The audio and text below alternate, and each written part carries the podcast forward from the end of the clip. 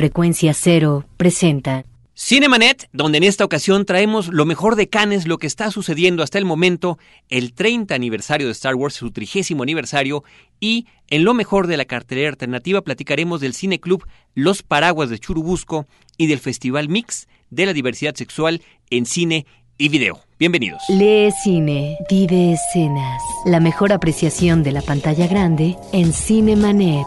Carlos del Río y Roberto Ortiz al micrófono. Bienvenidos. Nos encontramos Roberto Ortiz y Carlos del Río dispuestos a iniciar un trayecto más en este camino del cine, Roberto. Pues uh, hoy será también un programa con referencias nostálgicas y consideramos que Cannes, este festival europeo importante, cumple 60 años y por otra parte, en el caso de la Guerra de las Galaxias, estamos hablando de 30 años. Estrenos de la semana en Cinemanet.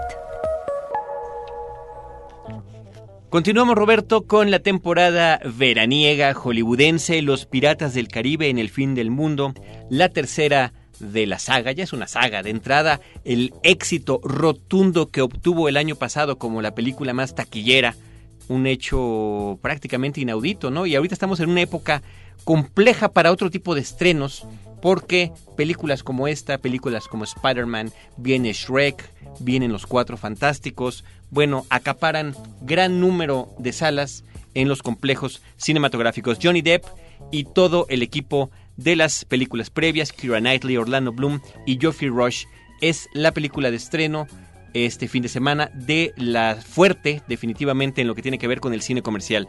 También Roberto se estrena la película En busca de un milagro. Saint Ralph es el título original, es una película canadiense del 2004 acerca de un joven que por circunstancias adversas a la vida está compitiendo en un maratón, huérfano y con madre enferma. Creo que en este tipo de películas por alguna razón extraña siempre tiene que ser eh, de esas cintas en las que uno podría quedarse con eh, la moraleja, ¿no? De que a pesar de todo, lo logró.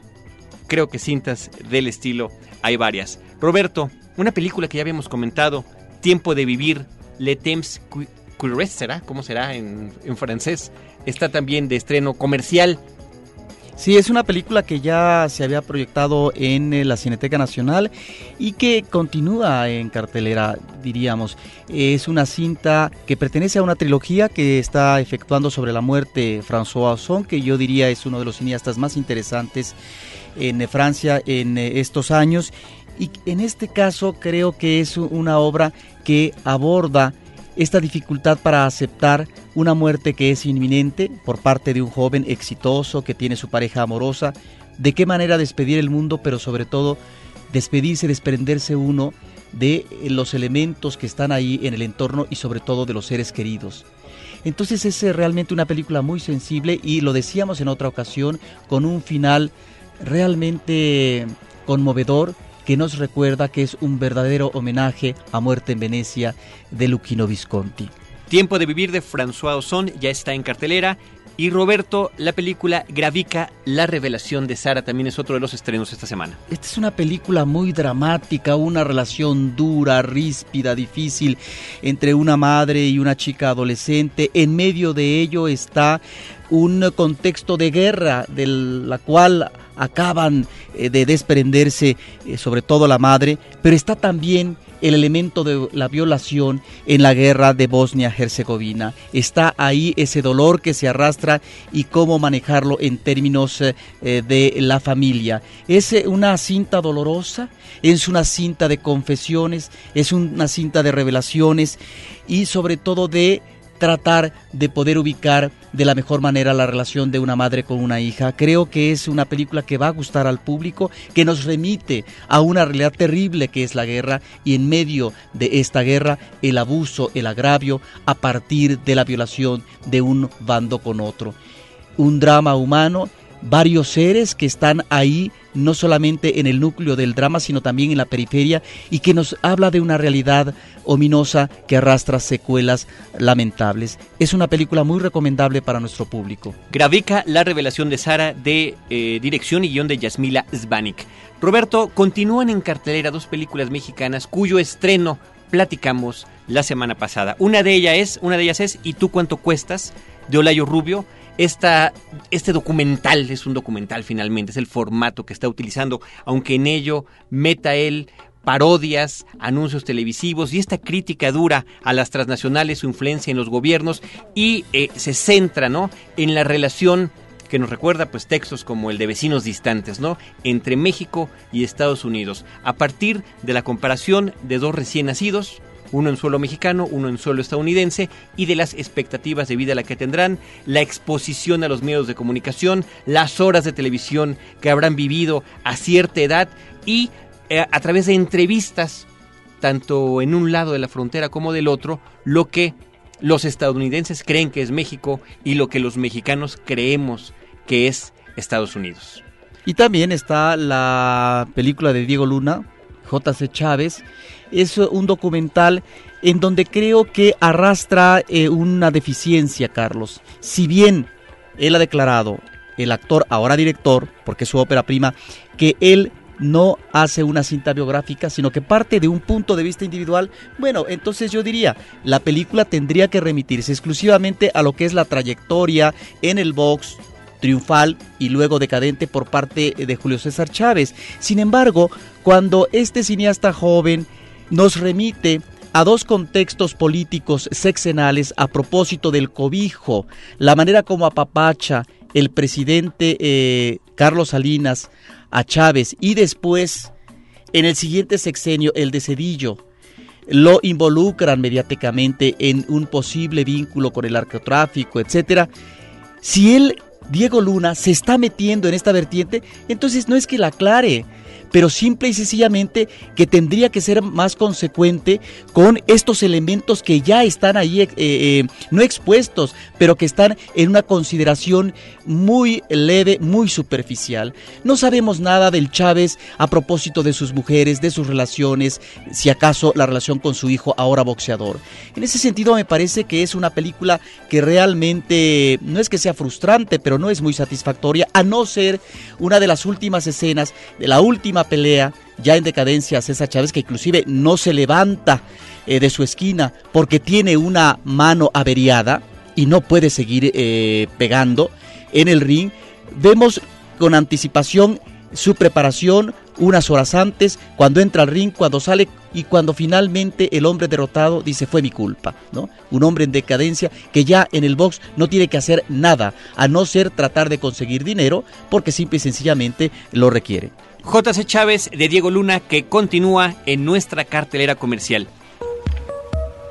Noticias en Cinemanet.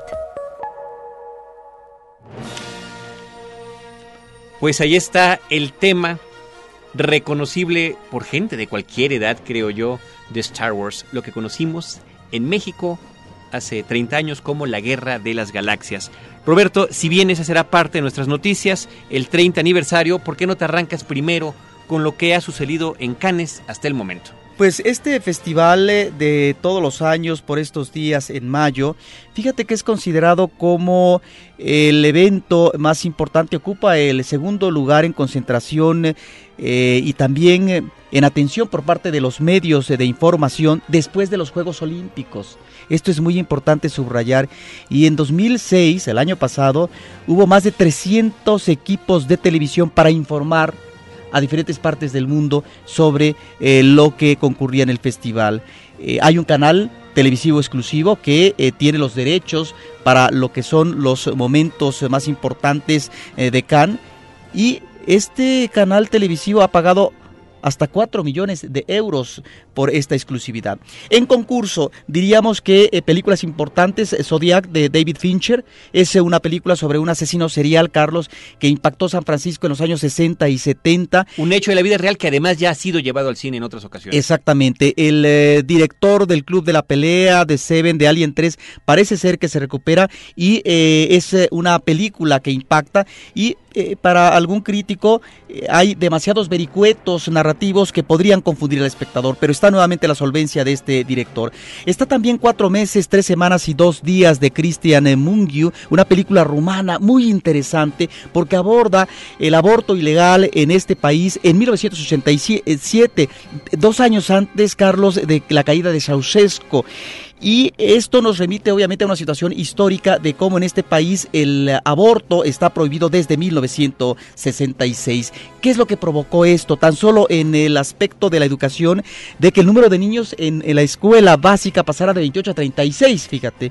Y por otra parte, de que hubiera medio millón de mujeres muertas por prácticas ilegales en el caso del aborto. Una película estrujante que fue muy destacada por parte de la crítica. Está una rusa de Andrei Svianehistsev, a ver si lo pronuncié bien, del cual ya conocíamos hace dos años una película que se llama El Regreso, laureada en 2003 por el León de Oro de Venecia. La cinta se llama La Proscripción o La Exclusión, no sabemos cuál es la traducción exacta, y aborda eh, las relaciones de una pareja con sus hijos que se van a provincia donde no vive nadie, pero se crean conflictos, estos afloran, eh, aborda temas como el aborto y el suicidio. Hay una película eh, también muy interesante que se llama País no apto para ancianos de los hermanos Ethan y Joel. Es una eh, película eh, se dice que eh, se recupera nuevamente esta vitalidad por parte de los hermanos Cohen, que tenía tiempo que no nos reservaban buenas sorpresas. Es un thriller a propósito de un asesino impactante que acosa a un hombre que tiene un maletín repleto de dinero. Es pues una película que vale la pena, que parece ser que nutre nuevamente a los hermanos Cohen. Está también El hombre de Londres de Bellatar, una adaptación a una novela de George Simenon donde se crean muy buenas atmósferas y una magnífica fotografía. Una película de Abel Ferrara que llama la atención porque en vez de manejar su acostumbrada beta violenta, pues eh, ahora pareciera que hay elementos de comedia. Hay que destacar la presencia de México en eh, Cannes, Carlos. Eh, la película de Simón Bros, Malos Hábitos, resulta que se presentó en una función muy especial en Cannes y la cinta fue vendida por una compañía holandesa a todo el mundo. Él es ah, un director que con esta obra, Malos Hábitos, ganó en Guadalajara como mejor largometraje mexicano de ficción. Por lo tanto, esto hay que destacar. También Párpados Azules, una película de Ernesto Contreras que ganó ni más ni menos que ocho premios en el último festival de Guadalajara, pues está en Cannes, eh, tuvo eh, una aceptable recepción. Yo espero que eh, pueda tener eh, un buen resultado y aborda el problema de la eh, comunicación de dos personajes solitarios. También se habló, se festejó lo que es la creación de una productora que se llama Cha Cha Cha, una empresa independiente, Carlos, que tiene como eh, paquete inmediato la producción de cinco filmes con una inversión de 100 millones de dólares por parte de la Universal. Esto es eh, una compañía en donde eh, estarán presentes Alfonso Cuarón, Guillermo del Toro y Alejandro González Iñárritu, que ya se les conoce como los tres amigos. Bueno, también mencionamos una película de Carlos Reigadas que fue aplaudida por el público, Luz Silenciosa, a propósito de una comunidad menonita en Chihuahua que está hablada en holandés arcaico. En fin, muchas cosas en Cannes. Finalmente debemos de mencionar que se hizo un homenaje al centenario de nacimiento de Laurence Olivier, este extraordinario actor inglés tanto de teatro como de cine. Vaya, ya nos mandaste a Can, Roberto, y yo diciendo Canes, ¿verdad? Qué barbaridad conmigo. A ver si nadie le hizo cortocircuito estar escuchando las novedades de Canes mientras escuchábamos la música de Star Wars, la música de John Williams. 30 años, Roberto, de todo un fenómeno cinematográfico a nivel mundial con una influencia notable hasta nuestros días. 25 de mayo de 1977 se estrenó en Estados Unidos en menos de 40 pantallas. La gente al ver esta película regresaba, que es lo que ocasionó que se convirtiera en el blockbuster uno de los blockbusters más importantes del siglo pasado. Solamente lo llegó a superar el Titanic hasta los años 90, ¿no? Esta película, si bien ya ha habido blockbusters importantes previamente, como Tiburón, por ejemplo, de Steven Spielberg, la diferencia aquí radicó en que esta era una película para todo público, en la que la gente, los niños, y los adolescentes regresaban una y otra vez a ver la película. En México, la película se estrenó el 23 de noviembre de 1977 y clausuró la séptima muestra de la Cineteca Nacional.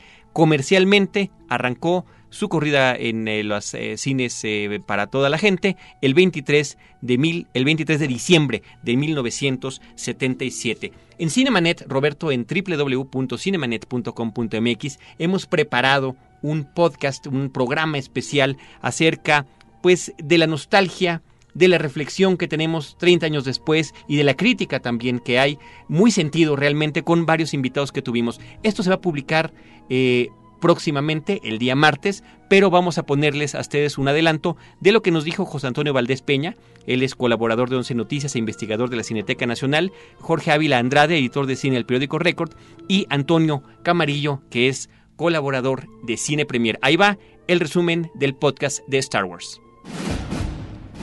Hay una generación completa de aficionados al cine para los cuales la experiencia cinematográfica se define por esas palabras azules en pantalla, por esa fanfarria, por ese logo de Star Wars. El fenómeno de Star Wars tiene una trascendencia evidentemente a nivel digamos, del fenómeno fílmico, ¿no? Y al mismo tiempo tiene una trascendencia a nivel personal, como tú dices, para cada uno de nosotros aquí en este momento, para todos los que son fans de la saga de los personajes, eh, pues ya no tanto clavándose en la cuestión cinematográfica, sino a un nivel personal. En 1977 el cine norteamericano estaba a punto de entrar una nueva década, una nueva etapa de realización. Momento terrible para los Estados Unidos. Acaban de perder una guerra en un lejano país de Oriente. Eh, un presidente les renunció prácticamente por mentiroso. Los directores norteamericanos tenían voz y voto, eran autores, podían hacer prácticamente el cine que querían. Y pues bueno, George Lucas finalmente hacía un tercer largometraje. Había empezado con una película de ciencia ficción THX 1138, que también ya la podemos ver en versión absolutamente revolcada por el propio Lucas en DVD. Le siguió en 1973 American Graffiti, una visión muy nostálgica y muy melancólica y hasta cierto punto muy crítica de la juventud. De hecho, pues Lucas era fan de las carreras de coches hasta que un accidente que casi le cuesta la vida lo hizo voltear hacia la antropología, la filosofía y finalmente el cine. Y pues bueno, Star Wars, un proyecto que pues nació realmente con la con el pie izquierdo, que ningún estudio quería hacer que solamente la 20th Century Fox se animó a hacerlo. Una película que estaba condenada al fracaso, que tenía una enorme riqueza que nadie supo ver, que era toda una resolución de mitos y de tantos mitos escandinavos como mitos de la cultura oriental. El, digamos, la trama de la película se la había robado de la fortaleza escondida de Akira Kurosawa, en el sentido de que, bueno, dos aventureros tienen que ir a rescatar una princesa de un castillo, de una fortaleza, que bueno, en este caso sería la estrella de la muerte. Y pues finalmente Finalmente el 25 de mayo de 1977 la película se estrena y pues de ahí en adelante ha sido realmente uno de los grandes mitos de la historia del cine, ¿no? Lucas es curioso porque eh, él odia las computadoras, ¿no? Incluso sus guiones siempre los escribe a mano y en hojas de papel y es un poco pues paradójico, ¿no? Lucas con Star Wars hizo la ciencia ficción accesible y divertida, ¿no? Antes de Star Wars las películas de ciencia ficción eran serias, llenas de jerga científica y de metáforas políticas, ¿no? La ciencia ficción normalmente va hacia adelante. El que Lucas de entrada diga hace mucho tiempo en una galaxia muy lejana le da todas las libertades del mundo para hacer lo que se le pegó la gana Incluso en la misma música de Star Wars, John Williams logró revivir los grandes scores orquestales conforme fueron avanzando episodio 1, episodio 2, episodio 3, sí fui sintiendo una gran tristeza en, mi corazón cinéfilo por ver cómo esa mitología ya no fue aceptada por la nueva generación. Los abusos del propio George Lucas en torno al mito de Star Wars, ¿no? Que es estar jalando tanto la hebra que de repente episodio 3 ya nos quedamos solos prácticamente los que nos gustaron las primeras películas. Digamos dentro de la historia del cine creo que el lugar de Lucas es muy importante. Es un cineasta que ha logrado combinar esta cuestión de expresión personal con la cuestión industrial. En el momento en que se apagan las luces, empieza la fanfarria y sale el logotipo de Star Wars en pantalla, tú vuelves a tener 6 años de edad.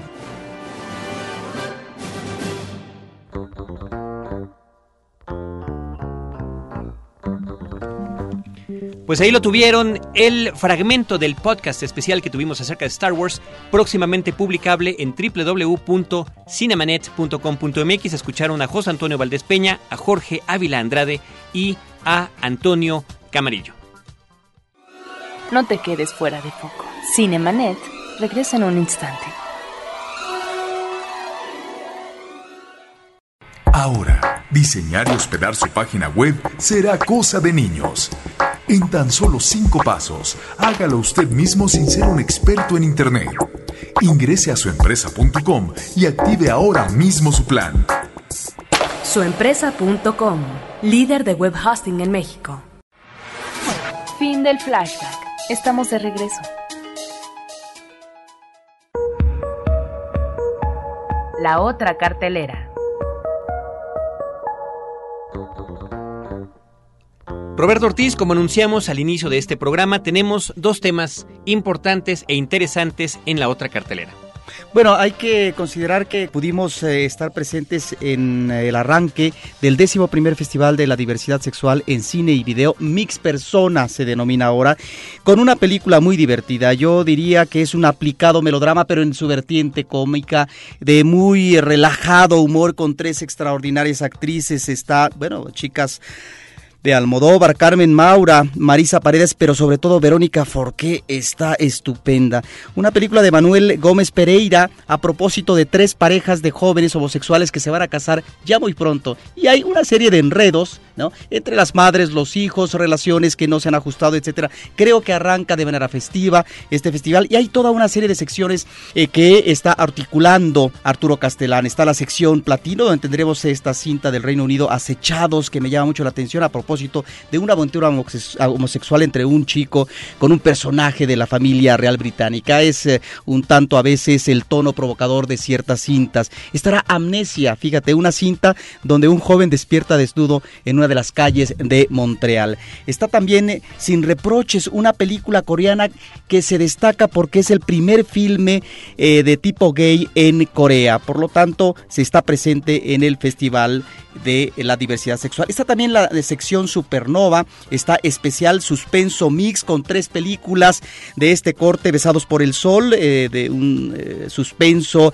de corte fantástico, En mi sangre, y hay un thriller erótico sobre asesinos seriales que puede ser muy divertido para el espectador que se llama Sexo en Internet. Está la sección documental, aquí habría que destacar eh, la historia del cine gay, una producción de 2006 eh, que es una especie de mapa del cine lésbico gay que se ha hecho en el cine experimental en los 40 y en los 50. De tal manera que todas estas secciones nos van a permitir apreciar en varias sedes, en principio ahorita con Cineteca Nacional, este festival que ya cumple su onceava edición. Festival Mix de la Diversidad Sexual en Cine y Video. Y Roberto, tenemos invitados especiales, Lilia Sueck y José Benítez Muro, que vienen a platicarnos, Roberto, acerca el Cineclub en la Casa eh, Museo de León Trotsky, que se llama el Cineclub Los Paraguas de Churubusco.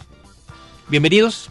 Gracias. Gracias, ¿qué tal? Pues eh, platíquenos en principio de qué se trata este cineclub, qué ciclos va a traer, qué películas vamos a ver en este espacio de cinéfilos, en este espacio donde tenemos la oportunidad de invitar a nuestro público a que conozca otras alternativas, por eso le llamamos a esto la otra cartelera, ¿no? De lo que hay en eh, lo que pueden ver en cine. Mira, eh, los Paraguas de Churubusco somos un grupo de cinéfilos que también tuvimos nuestra experiencia hace 30 años, en los 70, en los cineclubes universitarios.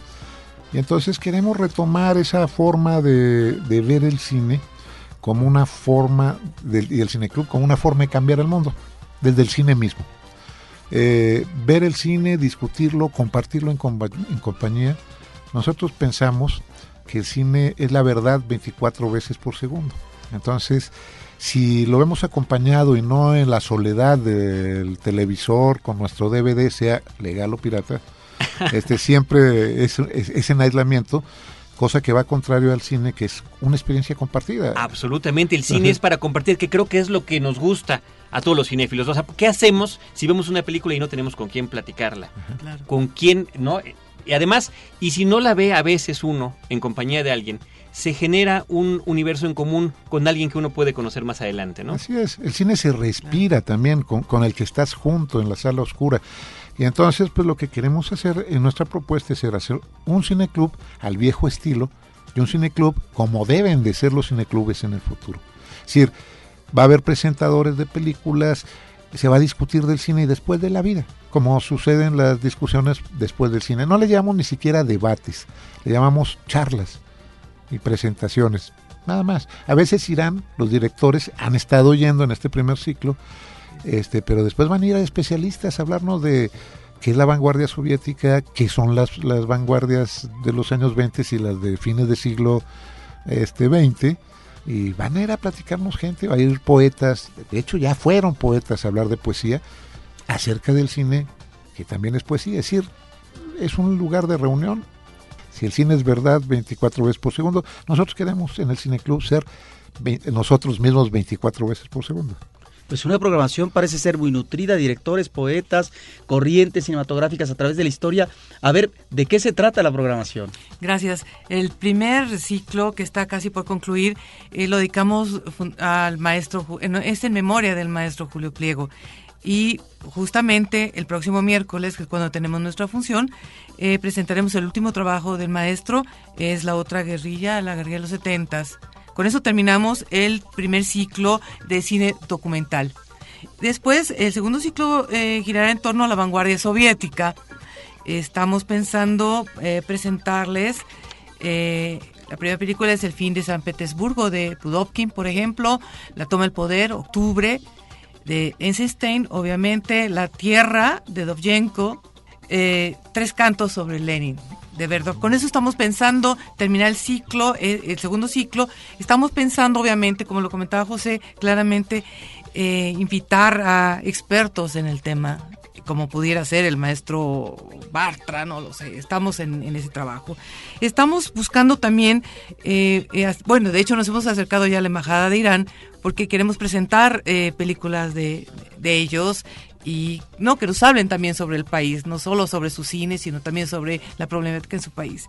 Después estaríamos pensando como un cuarto ciclo las vanguardias artísticas, es decir, eh, estamos el, abstracto, el abstraccionismo y el dadaísmo junto con la posmodernidad. Estaríamos intercalando una y una para hacerlo mucho más atractivo y terminaríamos el quinto ciclo con la Guerra Civil Española. No sé qué les parece. Tenemos además, aquí eh, eh, es, importante, eh, planeado la, el, el, del mes. Entonces, por ejemplo, el primer reestreno del mes, que es de este miércoles en 15, el primer, la primer miércoles de junio, vamos a reestrenar Sangre de Cóndor de Jorge Sanginés, que tiene 20 años sin pasar en México y del cual poseemos la única copia existente en México. Luego, en el ciclo de, por ejemplo, de la vanguardia soviética, que es en atención a que es el Museo Trotsky. Entonces, es nuestra casa. Claro, este, y la casa que nos cubre. No, y, tiene que ver. Vamos a reestrenar, por ejemplo, que en México pasó hace 40 años, Tres Cantos a Lenin de Siga Berto. Que la última y es la mejor película de Siga Berto. No la más importante, pero es la mejor, en palabras del mismo y de André Bazin y del mismo Langlois. Es una película hermosísima. Hace 40 años que no la ve nadie en México salvo en las colecciones privadas. Entonces, tenemos esto del reestreno del mes. Vamos a reestrenar, por ejemplo, eh, La leyenda del santo bebedor, que solo pasó en la Cineteca una noche, una sola función, con subtítulos al español, en una subtituladora de hermano, de hermano Olmi. Y, así, o sea, tenemos planeado un ciclo de reestrenos puros del cine italiano. Por ejemplo, no hemos visto El conformista de Bertolucci hace mucho tiempo, que es una película fundamental. Y esto es para ofrecerle a, nuestros este, amigos, a los cinéfilos que van al cineclub, decir el reestreno del mes. A veces hay estrenos. Este primer ciclo fueron puros estrenos. Ahora, pero como cinecluberos queremos que exista el reestreno del mes. Ahora, es importante destacar que es un cineclub que tiene una intencionalidad, que hay una programación con un criterio, porque desde afortunadamente observamos que prosperan como hongos, una serie de cineclubes que simplemente es la labor de exhibir porque es la película que estuvo en estreno hace poco tiempo, que tuvo un impacto comercial, que por lo tanto van a jalar público. Yo creo que ahí hay un error porque finalmente las salas comerciales están para eso, para dar cabida a los estrenos. Lo que estamos observando con ustedes es que hay una mirada al pasado, a la historia del cine, a la consideración de esto que se olvida y que es importante tratar de reafirmar con nuevas generaciones. Y en ese sentido, yo quisiera preguntar, ¿cuál es el público eh, que llega con ustedes? ¿Cuáles son en ese sentido las expectativas? Y también los días y los horarios en que se proyectan esas películas. Mira, tenemos público joven y público viejo y público de mediana edad. Tenemos una sala de 80, de 80 butacas, pero no nos importa porque sabemos que el Angloa en la calle Ulm, ahí en la, ¿cómo decir? En la, la playa o la, digamos, la ribera izquierda, tenía una sala de 80 butacas. En realidad hemos tenido muy buen, muy buen público, muy buena, muy buena asistencia, hemos tenido llenos y este y, la gente es muy entusiasta y le gusta participar al final quiere hablar sobre cine y sobre sus problemas personales también tenemos de todas las edades hay espacio para eso. También hay espacio. este Esa es un poquito la idea. Por ejemplo, cerramos el ciclo en, en homenaje a, a Julio Pliego, camarada que, que fuimos juntos en la, en, la, en la filmoteca y en la vida. Este, incluso compartimos documentales juntos. Y vamos a estrenar a un debutante, un cortometraje de siete minutos de Luis Palomino. A un, y uno, vamos a pasar uno de Lisa Lipkau, que es una, digamos, una realizadora que está un poquito avanzada, no es todavía no tiene la maestría, pero ya, ya incluso ya da clases en el CCC y en antropología y va a presentar un cortito sobre Zidane, muy divertido que, que el futbolista que, que puso. Entonces, ¿qué quiere decir? Ponemos al maestro con los intermedios, con los, digamos, los oficiales, hablando de este tipo de taller medieval, que es un poco el oficio del cine, y un debutante, para que eh, todos participen de- del cine. El cine, no, el cine es más grande que, yo digo que hasta los que hacemos cine. Este, es más grande que los espectadores.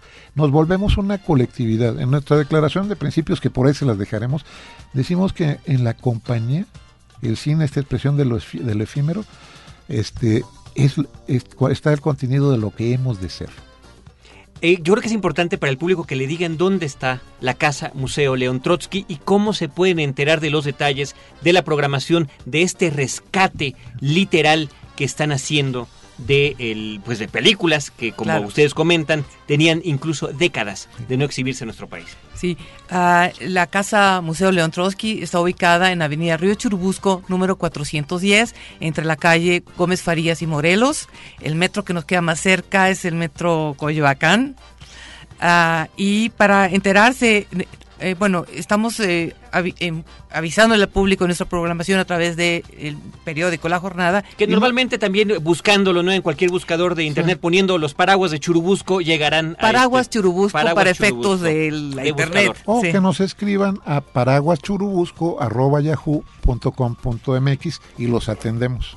Pues muy bien, José Benítez Muro, Lilia Suec, muchísimas gracias A por haber ustedes. compartido este espacio aquí e informado lo que está sucediendo con otros cineclubs en esto que es también la otra cartelera de nuestro programa. Agradecemos en los controles a Álvaro Sánchez, la asistencia de producción de Paulina Villavicencio, Abel Cobos en la postproducción de nuestras cápsulas y la producción de Celeste North y de Edgar Luna. De este lado del micrófono, Roberto Ortiz, Carlos del Río, los esperamos cada semana con cine, cine y más cine.